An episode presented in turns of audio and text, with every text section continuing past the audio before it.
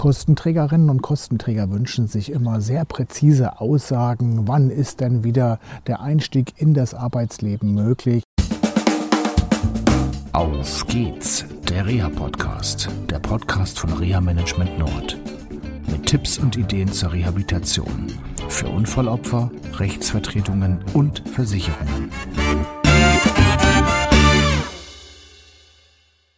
Hallo, so langsam kommt hier der Frühling durch und ähm, ich bin heute mal rausgegangen und äh, möchte berichten über einen Fall, in dem es um die Teilhabe am Arbeitsleben geht.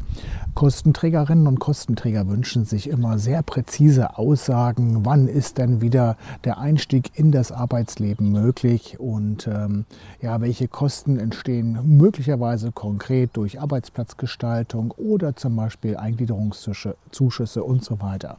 Und ähm, so ein Fall habe ich begleitet und in der letzten Woche konnten wir erfolgreich ja, die Beendigung der Maßnahme Teilhabe am Arbeitsleben im Betrieb, also eine innerbetriebliche Umsetzung in einem großen Industrieunternehmen, ja, beenden.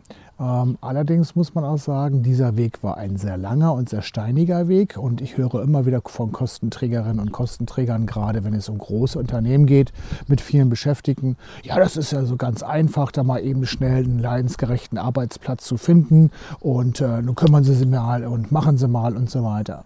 So einfach ist es nicht, weil letztendlich ähm, viel ähm, ja, viel Glück auch dazu gehört, dass entsprechende Stellen überhaupt zur Verfügung stellen, äh, stehen, dass äh, äh, Stellen überhaupt ge geschaffen werden können. Und es setzt natürlich voraus eine Flexibilität der Menschen, die dort arbeiten, insbesondere der Führungskräfte. Und selbst wenn man so ein großes Unternehmen hat mit 2, 3, 4.000, 5.000 oder auch 10.000 Beschäftigten, äh, dann ist es trotzdem nicht einfach immer für einen Menschen, den es wirklich schwer getroffen hat nach so einem Unfall, wirklich das geeignete Arbeitsumfeld zu finden. So war es auch in dem Fall, den wir jetzt erfolgreich beenden konnten. Da hat es sich über mehrere Monate hingezogen, äh, die betriebliche Umsetzung auf einen leidensgerechten Arbeitsplatz zu realisieren. Womit hängt das zusammen? Das hängt einmal zusammen mit, ähm, ja, erstmal, was ich schon ansprach, der Frage, gibt es überhaupt so eine Stelle? Wenn man so eine Stelle gefunden hat, muss auch geprobt werden, geht das? Man hat zwar hm, genug Aussagen von Ärztinnen, Einrichtungen und Spezialisten für Arbeitsplätze, dass es gehen sollte, aber äh, im Alltagsleben sieht es doch dann immer wieder ein bisschen anders aus. Was kommt noch dazu? Noch dazu kommt letztendlich, dass es teilweise auch am Arbeitsplatz schon Strukturen gibt. Da hat sich vielleicht der Vorgesetzte etwas in den Kopf gesetzt, dass er jemanden auf den Arbeitsplatz haben möchte und zwar nicht die betroffene Person oder die Kolleginnen und Kollegen untereinander ähm, ja, haben auch ihr eigenes soziales Netzwerk und möchten eigentlich gar nicht, dass jemand noch dazukommt. Das können zum Beispiel solche Hemmnisse sein, um äh, letztendlich eine gelungene Wiedereingliederung auf den Arbeitsplatz oder auf den neuen Arbeitsplatz zu ermöglichen. Dann geht es natürlich auch darum, erstmal zu gucken, wie sind die Belastungsmöglichkeiten. Und da ist viel Kommunikation notwendig, auch mit den BEM-Koordinatorinnen und Koordinatoren, ähm, die da einen schweren Job haben, auch äh, Dinge zu vermitteln, was geht, was geht nicht, weil viele Führungskräfte sagen auch, hey, äh, ich sehe die betroffene Person da, die wird das doch alles können. Ja, und es gibt viele Einschränkungen im Bereich der oberen Extremitäten und unteren Extremitäten, die sieht man halt nicht. Und trotzdem führen sie nicht gerade dazu, dass eine Belastungsfähigkeit besteht.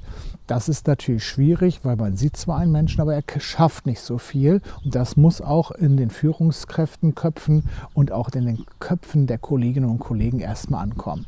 In dem Fall, wie gesagt, ein sehr großes Industrieunternehmen, äh, war dies ein langer Prozess, aber auch bei der betroffenen Person war es ein langer Prozess und letztendlich konnte eine Mischtätigkeit gefunden werden, die sich am Anfang niemand so richtig vorstellen konnte.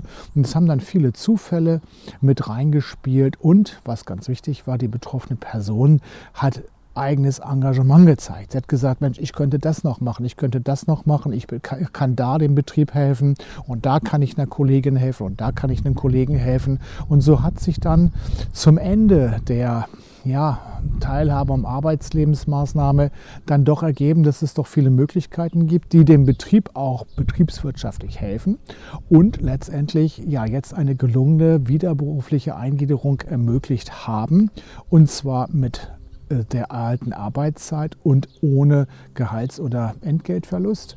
Und was viel wichtiger ist, die betroffene Person ist in den letzten Wochen richtig aufgeblüht.